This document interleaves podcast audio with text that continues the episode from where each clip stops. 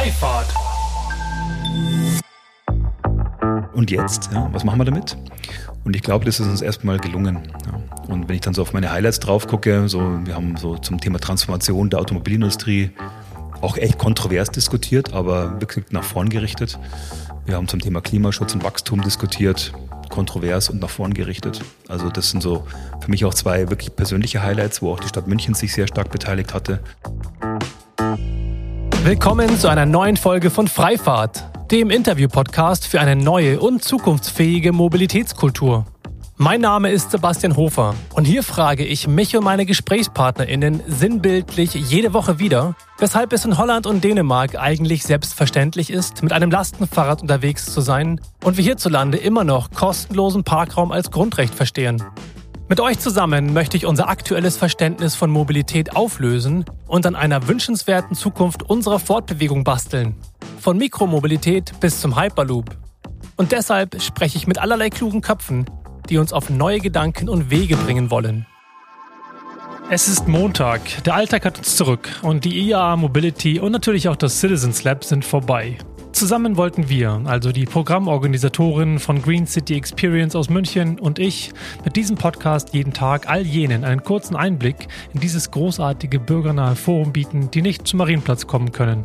Denn das Citizens Lab feiert dank des neuen Konzepts der IAA dieses Jahr eine Premiere und hat das Ziel, viele der aktuell heiß diskutierten Facetten rund um das Thema Transformation der Mobilität aufzugreifen. In kurzweiligen, ja, teils auch partizipativen Formaten diskutieren BürgerInnen mit VertreterInnen, zum Beispiel aus Wirtschaft, Politik, aber auch zivilgesellschaftlichen Organisationen, wie wir uns in Zukunft fortbewegen. Dabei geht es nicht nur um technologische Innovation, sondern auch um gesellschaftliche Teilhabe und Klimaschutz. Und in dieser letzten Folge spreche ich mit Rauno Fuchs. Zunächst einmal ist er Geschäftsführer von Green City Experience, dann allerdings auch Vorstandsmitglied vom ADFC Bayern und engagiert sich außerdem seit vielen, vielen Jahren sehr vielfältig und auch sehr intrinsisch motiviert für die Themen Umweltschutz, lebenswerte Städte und auch Mobilität. Nach knapp einer Woche Citizens Lab am Marienplatz wollte ich natürlich von ihm wissen, wie er die gesamte IAA Mobility wahrgenommen hat, was bei ihm hängen geblieben ist, was ihm aufgefallen ist, was er gut fand und vielleicht was auch nicht so optimal gelaufen ist. Und vor allem wollte ich natürlich wissen, wie geht's jetzt weiter? Ich würde sagen, lasst uns am besten mal direkt reinhören und viel Spaß mit der Folge. So, Rauno, die IAA ist vorbei. Das Citizens Lab ist vorbei. Was ist gerade präsent bei dir, wenn du zurückdenkst an diese Woche? Hm. Naja, erstmal stehe ich jetzt gerade so ein bisschen unter dem Einfluss von dem Abschlusspanel, das ähm, sehr gut besetzt war und sehr spannend besetzt war, finde ich. Also die Verbandspräsidentin des VDAs war zu Gast, die Hildegard Müller. Ähm, gleichzeitig hatten wir einen Aktivisten für gerechte Mobilität, den Max Dorner dort, ähm, einen Abiturienten einer Münchner Wirtschaftsschule und einen Unternehmer. Und ich das war viel heißer, als wir eigentlich gedacht haben. Ja, es ist, ähm, ich möchte nicht sagen eskaliert, aber es ist ähm, sehr kontrovers diskutiert worden und teilweise auch scharf ähm, diskutiert worden. Und ich bin so, bin gerade so in einem Zustand aus einer Mischung aus, dass ich das total gut finde und dass es mir so ein bisschen Sorgen gemacht hat, ja, weil wir sind ja auch Auftragnehmer ähm, gewesen und man möchte seinen Auftraggeber ja nicht, ähm, nicht ähm, ja keine reinwirken sozusagen. Ja. ja. Und gleichzeitig äh, war es ein total ehrliches Podium. Ja. Also es ja. ist hochgekocht, es war kontrovers, jeder hat seine Meinung geäußert. Und ehrlich gesagt finde ich das total gut. Eigentlich find, schon, ne? Ja. ja. Gerade wenn ihr, ihr steht ja für den Dialog, ihr steht hier an dem Marienplatz bei dem Citizens Lab für die Einheit auch innerhalb der IA Mobility, die genau das ermöglicht. Deswegen ist es natürlich ähm, gut, dass ihr das spontan auf die Beine gestellt habt, dieses Panel als Abschluss, weil eben tatsächlich viele Themen auch im Laufe der Zeit hochkamen, die irgendwie angesprochen werden sollten. Ja, das Spannende ist ja, dass wir gesagt haben, das letzte Panel, das Abschlusspanel wollen wir auch bewusst ganz spontan gestalten. Also wir wollen wirklich auf die Woche zurückblicken und wollen auch gucken, was uns in der Woche aufgefallen ist. Also welche Gäste uns äh, besonders in Erinnerung geblieben sind. Und das sind eben die Leute hängen geblieben. Und wir wollten dann immer, dass die Gäste dann mit der, mit der Verbandspräsidentin, ja, mit der Hilde Müller sozusagen in Verbindung bringen. Und das war, also ich finde es extrem gelungen. Ja. Und ich finde auch, dass die Frau Müller sich unglaublich gut geschlagen hat. Ja, also merkt man auch Vollprofi in jeglicher Hinsicht. Aber es sind natürlich Fragen da, ja. Und, und ich finde, das ist ein wunderbares Zeichen, dass wir es geschafft haben, im Citizens Lab diese Fragen auch so offen zu diskutieren und auch, dass man auch den Stress als ausgehalten hat.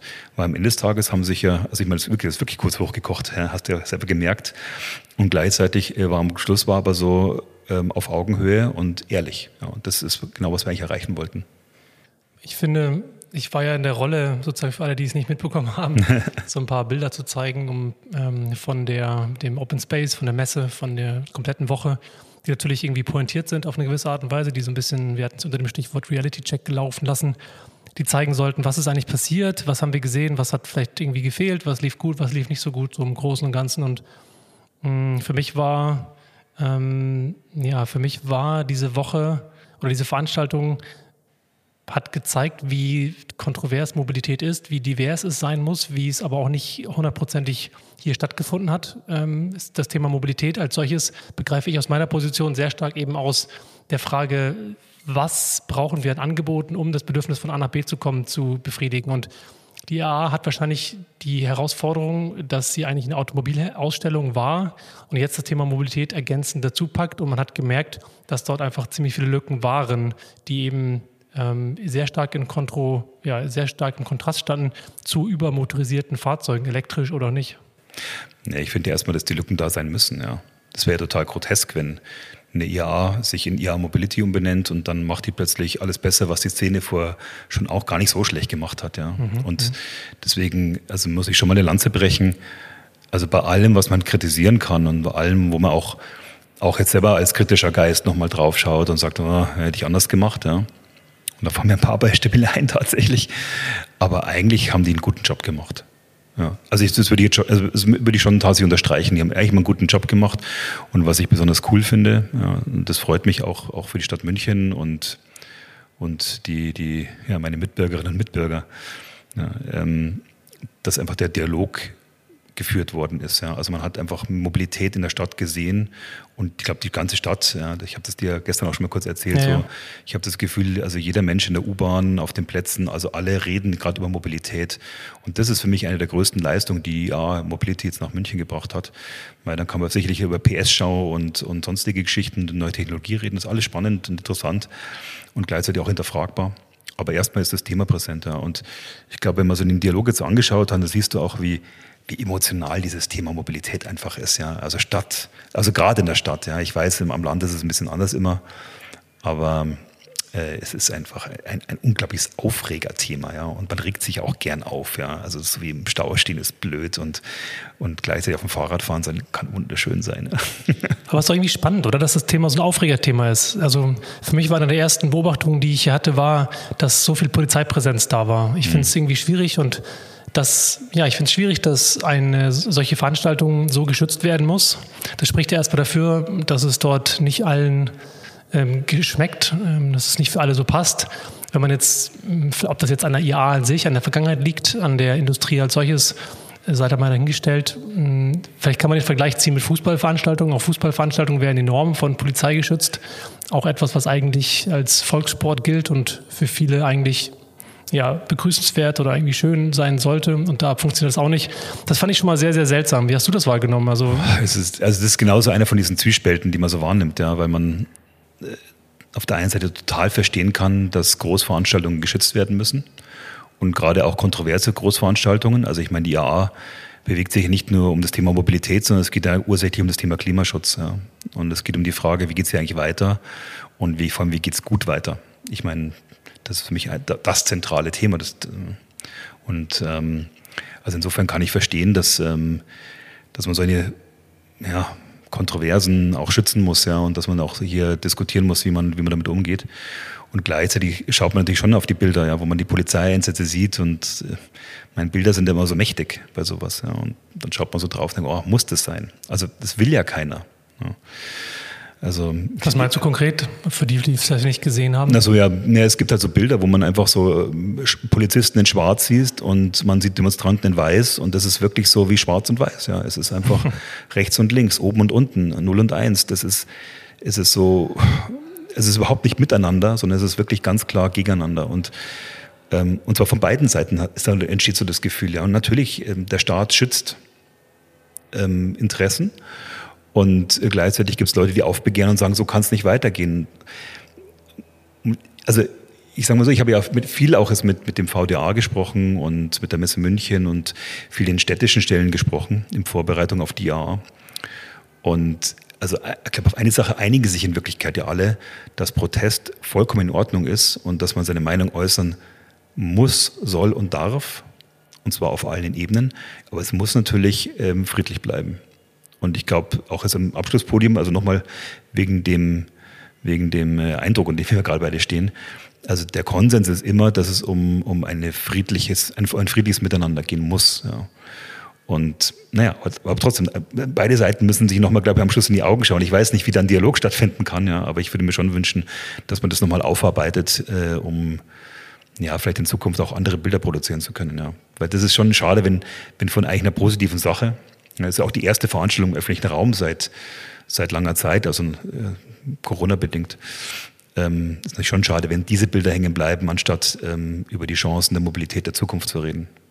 Total, ja. Vor allem, weil ja viele Umweltverbünde, die sich zusammengetan haben Vorhinein und eben auch die No-IAA ähm, ja, äh, dafür stehen oder halt auch noch die Gegenveranstaltung organisiert haben, dann wiederum gesagt wird, sie hätten den Dialog im Vorhinein gar nicht ähm, akzeptiert, sie hätten sich bewusst gar nicht ähm, die Position des VDAs auf den, das Gespräch eingelassen, hätten die Einladungen ähm, abgewehrt, dann sieht man auf Social Media alle möglichen Gegenpositionen dazu. Und jetzt sitzen wir hier beide und wollen das irgendwie bewerten oder, ne, oder halt auch andere, die das irgendwie mitbekommen und fragen sich auch, okay, wer ist denn derjenige oder welche Partei hat denn sozusagen sich wie verhalten, um das bewerten zu können? Das finde ich auch schwierig an der Stelle tatsächlich, da bin ich, stecke ich auch nicht tief genug drin.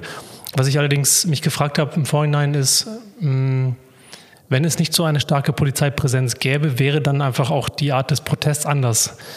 Weißt du, weil wenn du sozusagen schon konfrontiert wirst als Protestierender mit so viel Polizeipräsenz, dass man dann automatisch in so eine ähm, Schutzhaltung und auch vielleicht in eine andere Aggressivität hineinkommt, ist, glaube ich, ganz menschlich. Ähm, gleichzeitig natürlich auch aus ne, städtischer Sicht wäre es wahrscheinlich fahrlässig gewesen, wenn man das nicht macht und dann halt irgendwie es wirklich eskaliert und wirklich ähm, Dinge passieren, wo die Polizei hätte anwesend sein müssen. Es ist wirklich ein Dilemma. Ja, was ist da richtig, was ist da falsch? Das ist, ich kann es auch nicht beantworten bewerten. Ja. Ähm, also ich weiß halt, für mich gibt es immer diese klare Grenze. Ja. Also ich bin auch auf vielen Demonstrationen mitgelaufen. Es gibt viele Dinge, die ich auch kritisierenswürdig finde. Also nicht nur in der Ja, sondern allgemein. Und natürlich gehe ich dann auch mit meinen Kindern auf die Straße und, und äußere das. Ja. Aber ich meine, es muss halt immer diesen, diesen Rahmen behalten, wo ich sage, es kommt halt jemand anders zu Schaden. Und ähm, ich, du hast gerade angesprochen, dass, es, ähm, dass man diskutieren kann, ob nicht ähm, diese massive Präsenz der Polizei nicht auch zu Aggressionen führt. Das mag schon sein, ja. Und gleichzeitig musst du sagen, äh, wenn die jetzt nicht mal eingeschritten wäre, also es gab ja auch so ein Beispiel mit, mit dem Abseilen von den, von den Autobahnschildern, ähm, da geht es natürlich wirklich um Sicherheitsaspekte, ja, dass also Auffahrunfälle, die ganz schnell passieren können, weil plötzlich die Autobahn gesperrt ist, der eine kriegt es nicht mit und dann dann lass mal jemanden sterben wegen sowas. Ich meine, das, das kann doch einfach nicht das Ziel sein. Ja. Also ich bin, also wie gesagt, ich bin äh, für jegliche Form des Dialogs, aber diese Dinge, also in meiner Jugend hätte ich es wahrscheinlich anders bewertet, aber heute muss ich echt sagen, habe ich da große Probleme damit. Dann lass uns auch mal zu dem Citizens Lab kommen. Ähm wir haben die ganze Woche jetzt ja so ein bisschen auf dem Podcast hier gehört, was so diskutiert worden ist, aber natürlich nicht vollumfänglich. Du hast viel mehr mitbekommen als ich von der ganzen Veranstaltung und mich würde interessieren, wie dein rückblickendes Fazit ist von dieser Veranstaltung. Also ich bin erstmal ja, total stolz. Also ich bin wirklich unglaublich stolz auf das, was wir geleistet haben. Ich bin vor allem stolz auf mein Team, ja, die da in, in den letzten Monaten also was die weggerockt haben an, an Arbeit ähm, und an guten Ideen, die sie aufgestellt haben. Also das war also eine großartige Erfahrung, ja. Und das jetzt in den letzten Tagen hier zu zelebrieren auf dem Marienplatz in München, ähm, ja, also ich muss schon sagen, ich, also heute Abend mache ich mir, setze ich mir einen kleinen Whisky hin und freue mich einfach mal für mich selber ja auch, ja. Also ich, muss echt, ich bin echt stolz wie Larry, ja. Ähm, Wenn es um das Programm geht, ähm, wir haben uns ja bemüht, sehr, ja, ein sehr klares Programm aufzustellen, dass wir möglichst viele Themen ähm, aufstellen, möglichst viele Themen auch bearbeiten, dass wir möglichst unterschiedliche Sprecherinnen und Sprecher haben, ähm, dass wir den Dialog vor allem immer zukunftsgerichtet führen. Also es ging immer um die Frage, und jetzt? Also nicht von wegen alles blöd oder hm, vielleicht noch anders tituliert, sondern und jetzt? Ja, was machen wir damit? Und ich glaube, das ist uns erstmal gelungen. Ja. Und wenn ich dann so auf meine Highlights drauf gucke, so, wir haben so zum Thema Transformation der Automobilindustrie auch echt kontrovers diskutiert, aber wirklich nach vorn gerichtet. Wir haben zum Thema Klimaschutz und Wachstum diskutiert, kontrovers und nach vorn gerichtet. Also das sind so für mich auch zwei wirklich persönliche Highlights, wo auch die Stadt München sich sehr stark beteiligt hatte, äh, mit der Klimareferentin beispielsweise. Und das sind so Sessions, die sind mir sehr stark, auch, also auch inhaltlich sehr stark in Erinnerung geblieben, ja, weil ich meine, da sitzen dann Automobilzulieferer und die IG Metall am Tisch und die Stadt München, äh, aber auch dann vielleicht Leute, die ähm, aus der Startup-Szene kommen oder Aktivistinnen und Aktivisten. Also das muss ich sagen, das waren, das waren für mich totale Highlights, weil sie fachlich mir persönlich auch richtig was gegeben haben. Und jetzt bin ich ja auch nicht ganz unbeleckt in der Szene, ja. Ähm, ja, aber ich könnte jetzt auf viele so Sessions eingehen, ja. Aber das sind so zwei so spezielle Highlights. Ähm, ich erinnere mich aber auch natürlich an so unser, unser Würfelspiel, ja. ja. Also wir haben, wir haben eine Spieler- oder eine experimentelle Umfrage gemacht, äh, wo man anhand von Bildern eigentlich Entscheidungen zur Stadt der Zukunft treffen kann. Und also anhand von neuen Würfeln konnte man sich entscheiden, wie möchte ich im Viertel in Zukunft unterwegs sein und wie eigentlich nicht mehr so, äh, wie möchte ich in der Stadt unterwegs sein. Also die ganze Stadtmobilität diskutiert, aber eben gesagt nicht anhand von einer intellektuellen Diskussion oder einem Fragebogen, sondern anhand von ich entscheide mich für zum Beispiel für den Radverkehr anhand eines Bildes oder für das Auto anhand eines Bildes oder eben für was anderes. Und äh, also wir haben jetzt über 600 Leute, die mitgemacht haben. Also wir haben heute 600 Leute Marke geknappt, äh, geknackt. Ähm. Dann haben wir am Wochenende aber nochmal ganz gut viele mitgemacht. Das letzte Zahl, die ich hatte, war 370. Ja, 370 waren es am Freitag und am Wochenende hat es nochmal richtig gescheppert. Also sieht man auch, wie viele Leute auch dieses Citizen Lab angenommen haben und sich dann auch beteiligen wollten. Und die Ergebnisse sind natürlich erstaunlich, muss man sagen. Ja. Hast du ein paar Beispiele? Die letzten Ergebnisse habe ich ja mit, mit Johannes und mit Elisa noch besprochen, aber du hast bestimmt noch neue. Ich habe die neuen habe ich noch nicht. Wir müssen jetzt nochmal auswerten nächste Woche, weil wir möchten natürlich auch tiefer in die, in die wissenschaftliche Auswertung auch der Ergebnisse gehen. Okay, gucken wir mal, ob die letzten 130, äh, 230, ob die, ja, genau. ob die nochmal das Ganze in eine andere Richtung begeben haben. Nee, aber ich meine, es, es gibt schon ein sehr deutliches Bild auf jeden Fall. Also nach den ersten 370, die wir ausgewertet hatten am Freitag, also on the fly, ähm, gab es ein sehr klares Bild und ähm, das heißt einfach, dass sich 80 Prozent der Menschen in ihrem Quartier nur noch für Fuß- und Radverkehr eigentlich einsetzen möchten und äh, muss ich sagen, nur noch zu drei bis fünf Prozent für das Automobil. Ja. Also im Quartier und ich meine, das ist die direkte Lebensumwelt, in der wir ähm, in die wir passieren, auch in der Stadt. Ja. Mhm. Und ähm, das ist in der Deutlichkeit nicht zu erwarten gewesen, weil wir machen ja nicht die Umfrage jetzt hier irgendwo in bei, bei einer NGO oder irgendwie so, mal auf einer Veranstaltung, wo sich die üblichen Verdächtigen aus der Szene treffen, sondern wir sind immerhin auf der IA Mobility. Mhm. Ja, und deswegen hat mich das, die Deutlichkeit der Ergebnisse schon überrascht. Ja. Johannes äh, Bückle von Sono Motors hat in der letzten Folge gesagt, dass er das Spiel auch gemacht hat und auch grundsätzlich begrüßt er meinte allerdings, dass es nicht differenziert genug ist für ihn, dass er halt einfach bei so speziellen Use Cases, bei, speziellen Fragen gemerkt hat, naja, irgendwie ist es nicht so richtig einfach, sich jetzt auf diese eine, auf diese Entweder-Oder-Frage einzulassen. Ja, also ne, total klar, es ist natürlich einfach erstmal eine experimentelle Methode. Ne? Und auch wir lernen damit, weil ich meine, das ist in der Form meiner Kenntnis noch nicht gemacht worden. Also ähm, es ist ja immer schwierig, wenn man eine Entscheidung für ein Item treffen muss. Also man sagt, also entscheide ich mich für den Fußverkehr oder für den Radverkehr, weil oftmals ist der Mobilitätsmix ja was, was, was differenzierteres, ja. Also Total. Und wechselt ja auch Tag für Tag beispielsweise. Und sollte er zumindest, ja. ja. sollte, sollte er zumindest. Ja. Ähm, also deswegen ist es erstmal eine experimentelle Methode. Das Spannende daran ist aber, dass, dass die Methode kommt ja gar nicht aus der, aus der Stadtentwicklung, sondern sie kommt ja eigentlich aus dem Büro in den Ausbau. Also befreundete Architekten von mir aus Wien, die arbeiten schon sehr lang mit der Methode okay. und ähm, stellen da so einfache Fragen, wie möchtest du in Zukunft in deinem Büro telefonieren?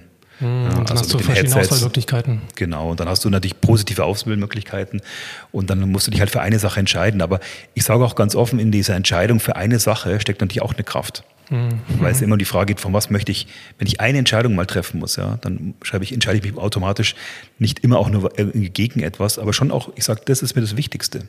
Ja, das ist was dran, das stimmt. Und deswegen, ähm, na gut, wie gesagt, das ist natürlich jetzt keine, keine Umfrage, die, ähm, also das sind jetzt keine hundertprozentig wissenschaftlichen Ergebnisse, aber wir haben das ja nicht nur am Citizen Lab gemacht, ja. Aber wenn man das jetzt mal weiterführen würde und irgendwann mal kommt man auf, auf Teilnehmerinnenzahlen von ähm, 5000, sage ich mal, ja, dann kommt man schon in, in eine wissenschaftliche ähm, Signifikanz hinein irgendwann. Und wenn dann die Ergebnisse sich bestätigen sollten, dann muss ich sagen, habe ich als Stadtpolitik vielleicht auch ganz schön Rückenwind für gewisse Entscheidungen, die auch schon getroffen worden sind hier in München. Wir haben ja auch die Mobilitätsstrategie der Stadt München beispielsweise diskutiert hier. Und ähm, ja, also wie gesagt, ich bin, bin, bin schon erstaunt, wie, wie deutlich die Ergebnisse waren. Ja, ja total. Und ich habe daran gedacht, dass man in der User Experience ähm, ja, Forschung gerne auch davon spricht, dass es manchmal reicht, sogar irgendwie bis zu zehn Personen zu befragen, ob man beispielsweise eine App oder irgendwie ein anderes Service intuitiv versteht und sich damit ähm, ja, anfreunden kann und das gut nutzen kann. Und ähm, wenn wir hier sind ja auch, ist ja auch eine qualitative Art Herangehensweise an etwas, dann hat das jetzt sicherlich, ähm, muss man das nochmal diffiziler dann angucken, wenn man beispielsweise Mobilitätsdienstleistungen ändert oder irgendwie ne, ein entsprechendes Quartier abändert, wie man das dann konkret städtebaulich macht. Aber grundsätzlich hat es ja eine qualitative Implikation, die damit einhergeht. Also wie gesagt, wir, wir sind von mehreren äh, Wissenschaftlerinnen und Wissenschaftlern angesprochen worden, auch von der Stadt München nochmal angesprochen worden, die sagen, das müsste man jetzt eigentlich weiterführen und müsste das eigentlich nochmal ausbauen. Okay, okay. Ja, also das, äh, das war ein sehr deutliches Statement auch ähm, aus dem Mobilitätsreferat beispielsweise, aber auch aus dem Planungsreferat. Ähm, auch von Leuten, die sich, also wir hatten eine Professorin für Partizipation heute hier auch ähm, versteckt im Publikum, ich weiß, gute Freundin. Direkt, direkt erkannt. Genau, und äh, die, die hat gesagt, also das möchte sie auf jeden Fall weiterführen. Ja. Weil ich, meine, es, ich möchte vielleicht ein anderes Ergebnis nochmal rausheben, das mich eigentlich, ich habe ja in der Session so gesagt, das, das mich wirklich überrascht hat, ja, das, wo ich wirklich am, am allermeisten erstaunt war. Und zwar hatten wir eine, eine Frage gestellt, da ging es, für was wünsche ich mir eigentlich mehr Platz in der Stadt? Ja, und da konnte man auswählen vom Fahrrad, fürs, für das Auto. Ja, aber es ging aber auch so um experimentelle Themen, also wie Shared Space und äh, diese Schani-Gärten, das sind diese kleinen Parklets, die in, überall aus dem Boden sprießen und neue Gastronomie in, in der Stadt entsteht. Mhm. Und über 50 Prozent haben sich für diese experimentellen Themen entschieden, interessanterweise. Und da sehe ich schon den, den Wunsch, dass es einfach anders werden soll, ja, dass die Stadt nicht so weitermachen kann. Also dass man den, den, den Platz ursächlich nur noch dem Autoverkehr zur Verfügung stellt. Und ich meine, wir kennen alle die, die Wunden der Vergangenheit. Ja. Ja. Wie habt ihr hier auf der Veranstaltung das Thema soziale Innovation und technische Innovation betrachtet? Und wie ist deine persönliche Meinung dazu, wenn wir über, ja, über Technologie sprechen? Ihr hattet ja auch das Thema autonomes Fahren da, Hyperloop und von der TU wurde ausgestellt. Also es gab durchaus ja das Thema und auf der anderen Seite gab es natürlich ganz viele Themen, die in eine ganz andere Richtung gingen, die auch eher künstlerisch waren, von der Graffiti-Wand bis über auch Workshops und Ideen, die eher spielerisch waren. Also wie ist da so deine Perspektive auf diese beiden Welten? Mm, also die technologische Innovation ist natürlich ähm, nicht das ursächliche Kernthema gewesen. Ja. Wir wollten bewusst jetzt keine Technikshow machen. Ja. Also wir hatten vielleicht ein kleines Bonbon am Rande. Also ähm, es kam am ersten Tag so ein älterer Herr auf, die, ähm, auf Citizens Lab und meinte so, wo sind denn hier die Autos? und es war natürlich kein Auto ausgestellt. Also wir hatten natürlich irgendwie so Lieferroboter und, und Lastenräder und alles Mögliche schon da. Aber es gab halt keine Autos im klassischen Sinne. Ja. Aber, ähm, die gab es ja anderswo zuhauf. Es gab einige, habe ich gehört. nee, aber ähm, die, ähm, das Thema technologische Innovation haben wir eigentlich mal von der anderen Seite eigentlich angegangen. Also was sicherlich ähm, mit am meisten in Erinnerung geblieben ist, oder mir zumindest, ist der Vortrag von Oliver Bertram aus Wien, ähm, der zum Thema autonomes Fahren referiert hat. Und der hat eine sehr spannende Brille aufgesetzt. Da ging es eben nicht um die Frage, ähm, wann kommt das autonome Fahren und warum ist das technisch so interessant, ja? sondern es ging um die Frage eigentlich, was ist eigentlich für, die, für den Bürger und für die Bürgerin drin. Mhm. Ja, also die, die Perspektive umgedreht, weil man könnte ja zum Beispiel die These aufstellen, und das hat er eben gemacht in einer, in einer kleinen Studie, dass er gesagt hat, wenn der ganze Verkehr in einer Stadt autonom abgewickelt werden würde und geschert wäre, also es gäbe kein eigenes Fahrzeug, kein Privat-Pkw beispielsweise mehr, dann könnten 70 Prozent aller Parkplätze in der Stadt wegfallen. Ja, und in Radikalszenarien vielleicht sogar mehr. Und dann kann man sich plötzlich vorstellen, wenn diese ganzen Parkplätze am Stadtrand oder am, am Straßenrand wegfallen würden, dann kann man diese, diese Stadt ja komplett anders denken. Ja. Ich kann also Straßen plötzlich von vier Spuren auf eine reduzieren. Das heißt, äh, plötzlich drei Spuren Lebensraum. Ja. Und das ist natürlich äh, total interessant, weil er macht es ja nicht nur mit Worten, sondern er macht es ja auch dann visuell in, in, in unglaublich interessanten, spannenden Radikalszenarien für, für Straßenzüge. Und er hat es ja sogar in, in Virtual Reality dann äh, designt. Man konnte das also begehen auch, wurde auch ausgestellt.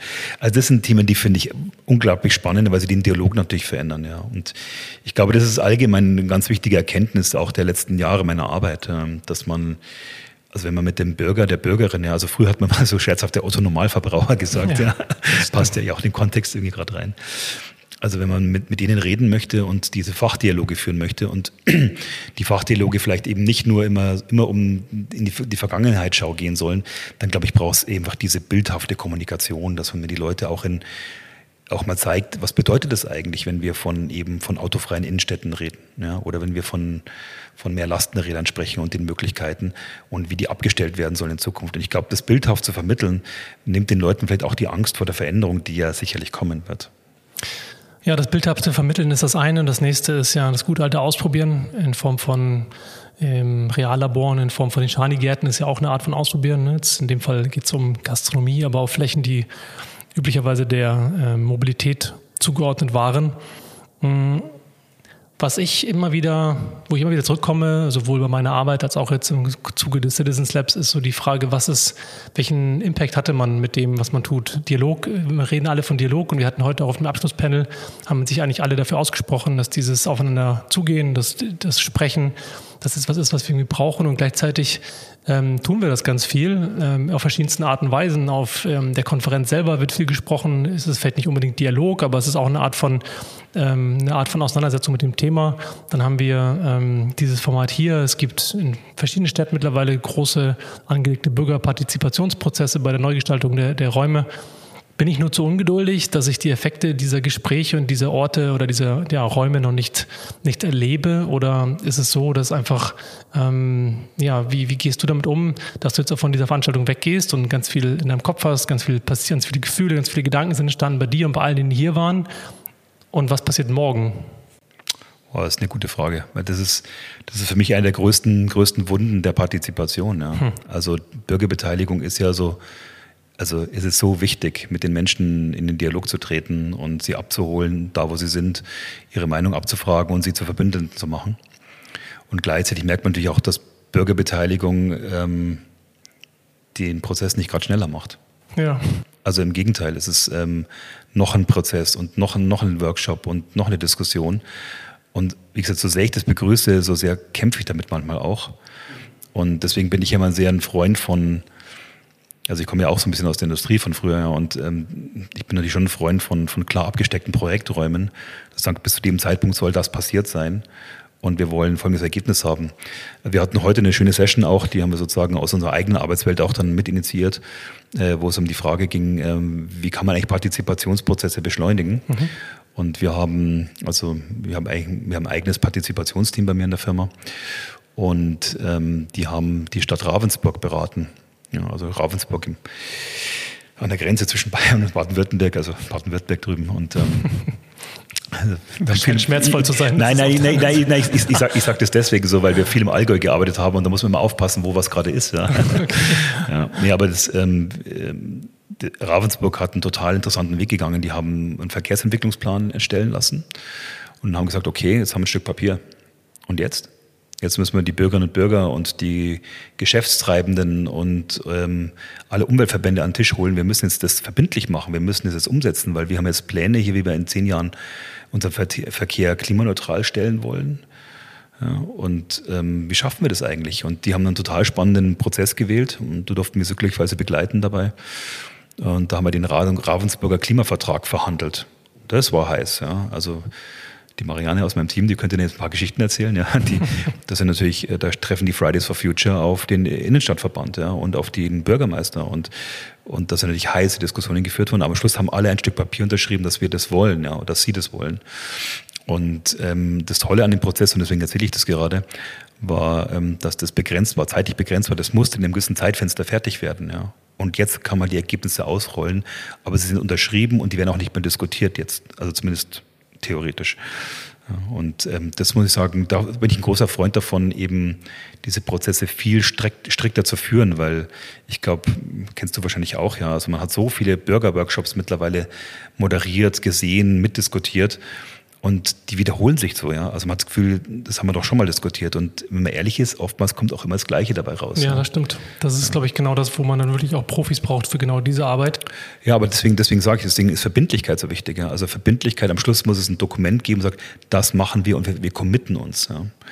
Also und das sehe ich halt nicht immer in diesen Beteiligungsprozessen. Und ich hoffe mir jetzt sozusagen, oder ich wünsche mir von der, von der IA Mobility oder ganz ehrlich, oder von der Stadt München, je nachdem, wer den Prozess jetzt weiterführen will, weil ich meine, der Prozess oder der Dialog wird geführt, aber wer führt den Dialog in Zukunft, das ist die Frage. Also wer ist der Leader von dem, von dem, von dem, Dialog? Und ich wünsche mir sehr, dass die Stadt München in Verbindung mit der IAA den Dialog jetzt weiterführt. Und zwar nicht erst in 2023, wenn die IAA wieder nach München kommen möchte, sondern dass der jetzt weitergeführt wird. Ja, und zwar sofort. Also es dürfen gleich alle vielleicht mal zwei Wochen Urlaub fahren oder so, ja, weil alle müde sind. Aber dann soll bitte der Dialog weitergeführt werden, weil sonst haben wir viel geredet, aber nichts produziert. Hm.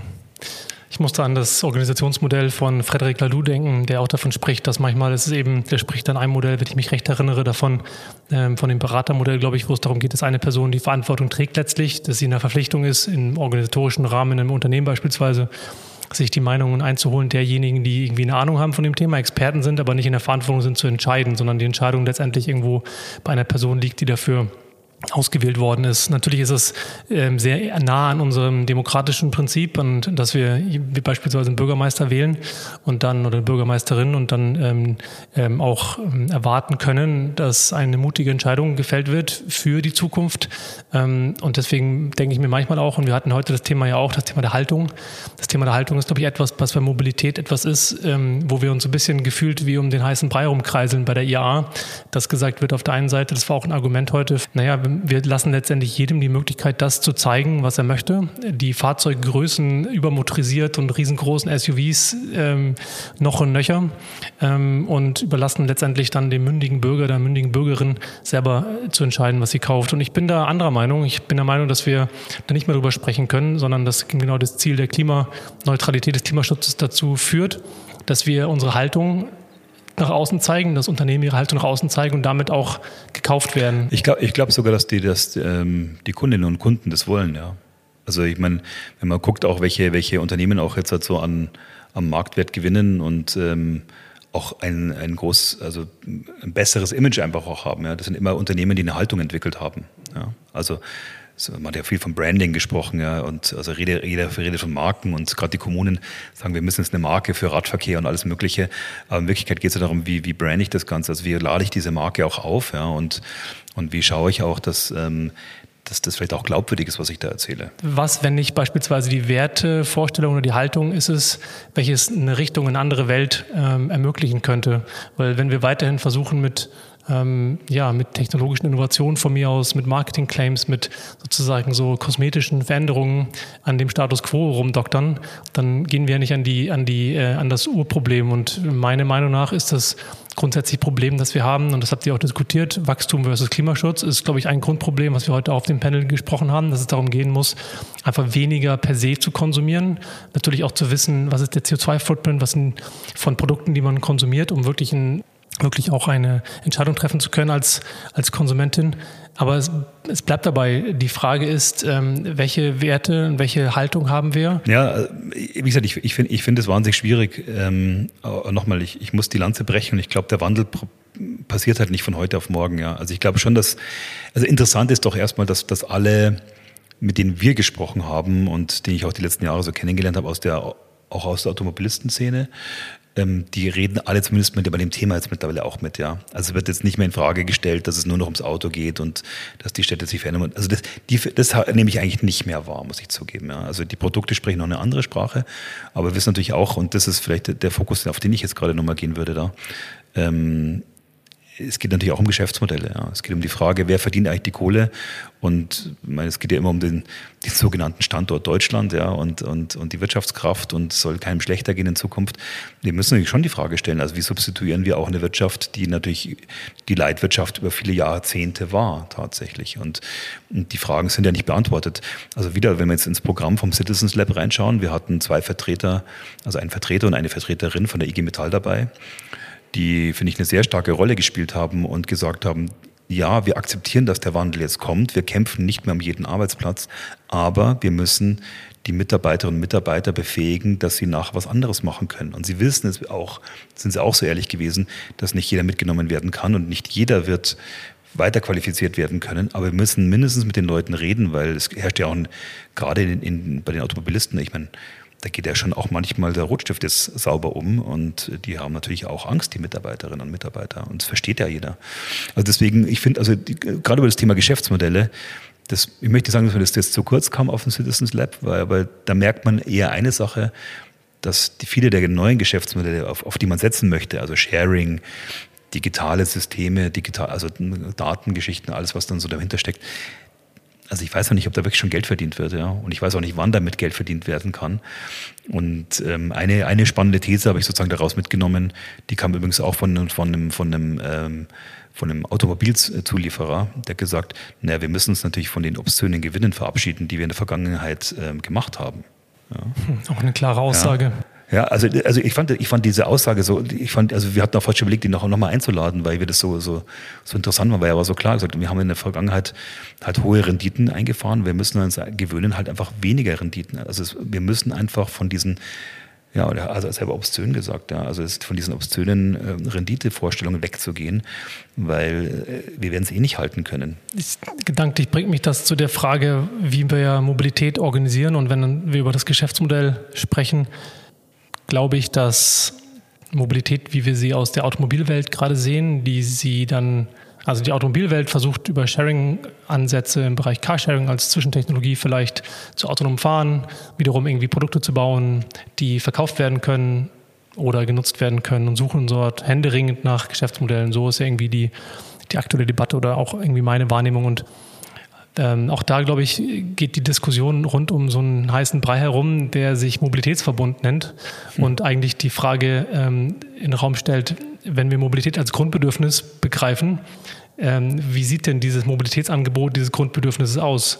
Hm. Der ÖPNV und Herr Falk beispielsweise in Hamburg sagt, naja, wir machen Sharing seit 100 Jahren und sagt das so ein bisschen keck und charmant und hat damit auch recht.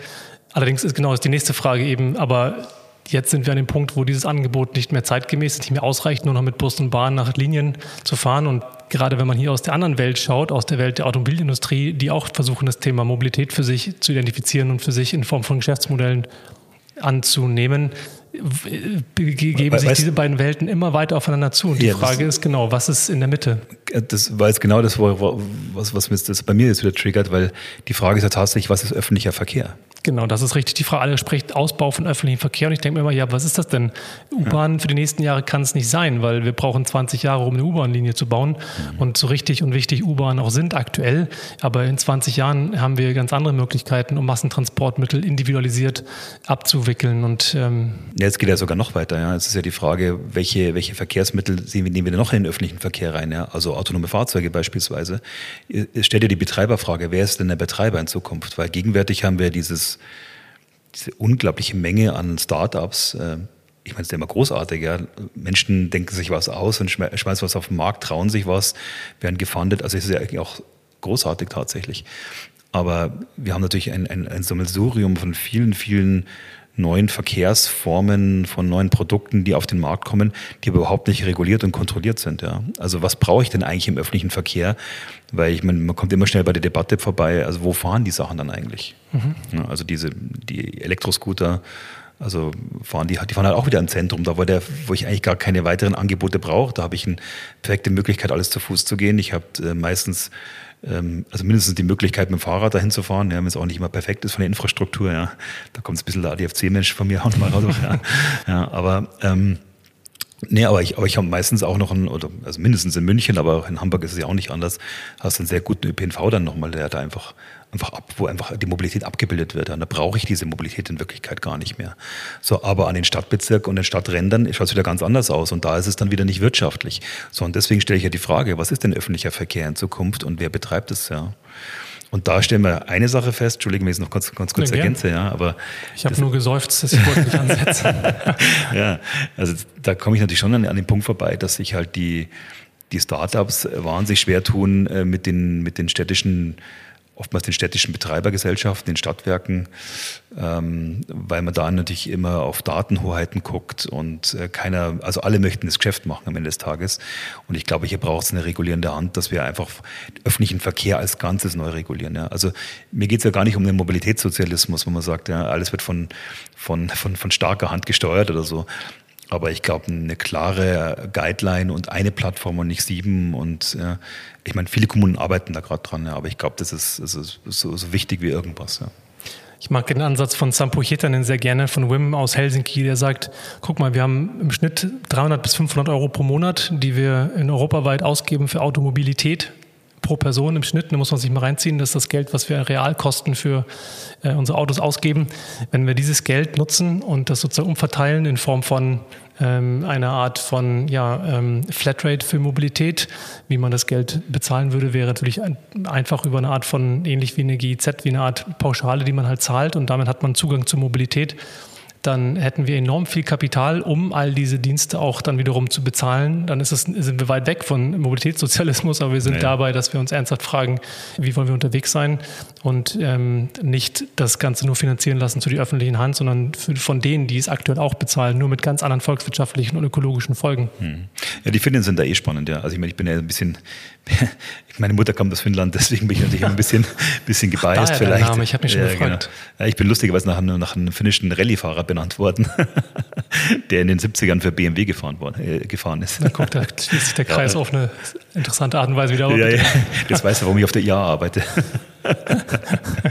das zum Thema nee, Mobilitätssozialisierung in frühen Jahren. Ja, genau.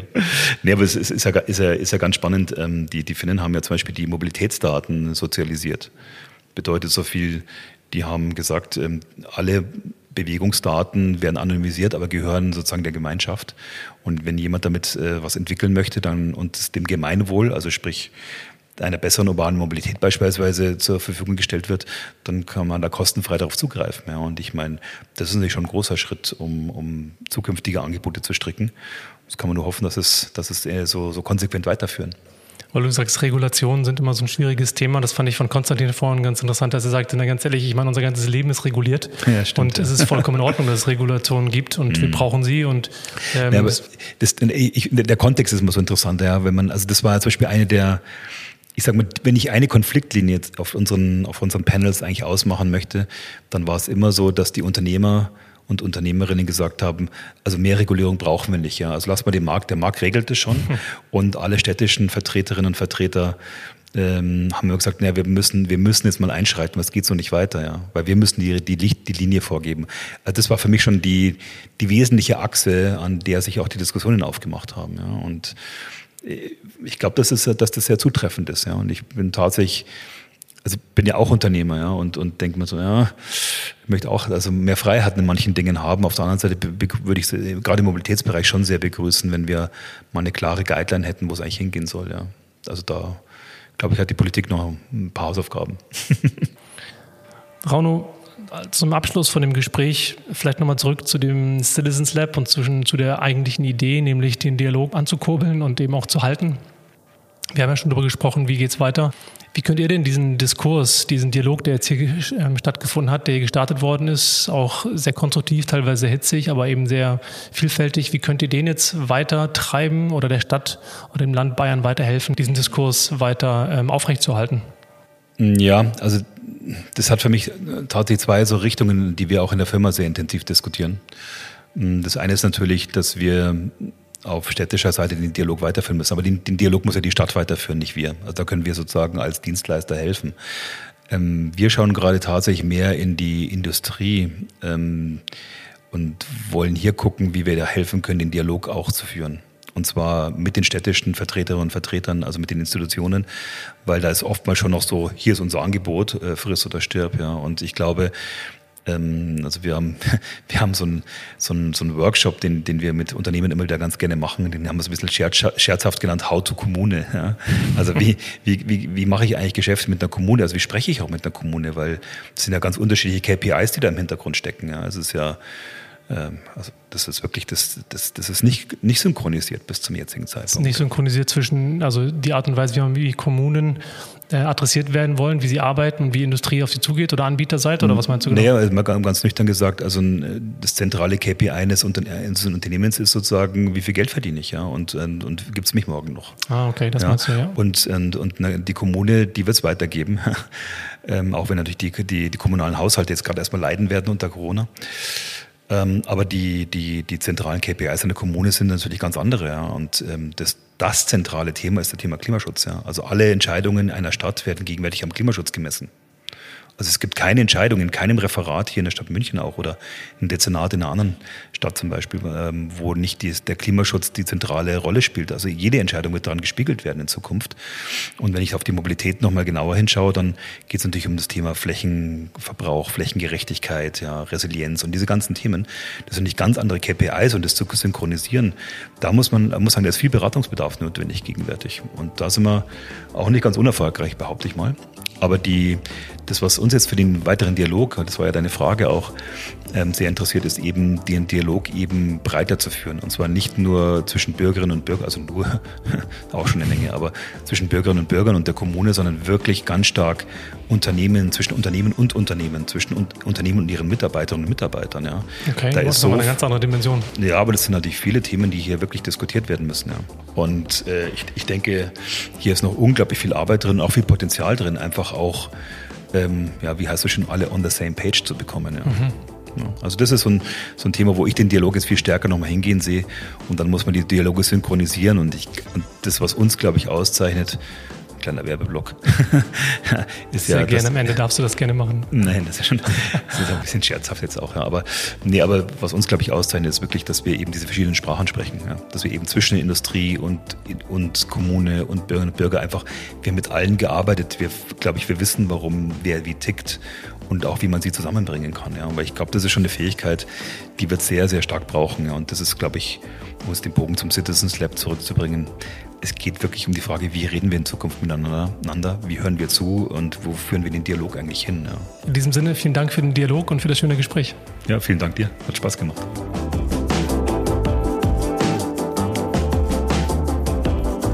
Vielen Dank fürs Zuhören und natürlich auch für dein Interesse am Citizens Lab. Wenn dir diese Folge gefallen hat, dann hör doch gerne auch in die letzten Folgen dieser Spezialreihe rein und teile sie auch gerne in deinem Netzwerk. Und wenn du das erste Mal bei Freifahrt reingehört hast, dann lade ich dich hiermit herzlich ein, meinen Podcast bei Spotify, iTunes oder in der Podcast-App deiner Wahl zu abonnieren. Schön sind übrigens auch immer ein paar Sterne und natürlich ein Kommentar. Freifahrt ist ein unabhängiger Podcast und hier versuche ich möglichst breit über das Thema Mobilitätswende und Mobilitätskultur zu sprechen. Für die Recherche und Produktion brauche ich wie alle unabhängigen Medien deine Unterstützung. Am einfachsten geht das natürlich mit Geld.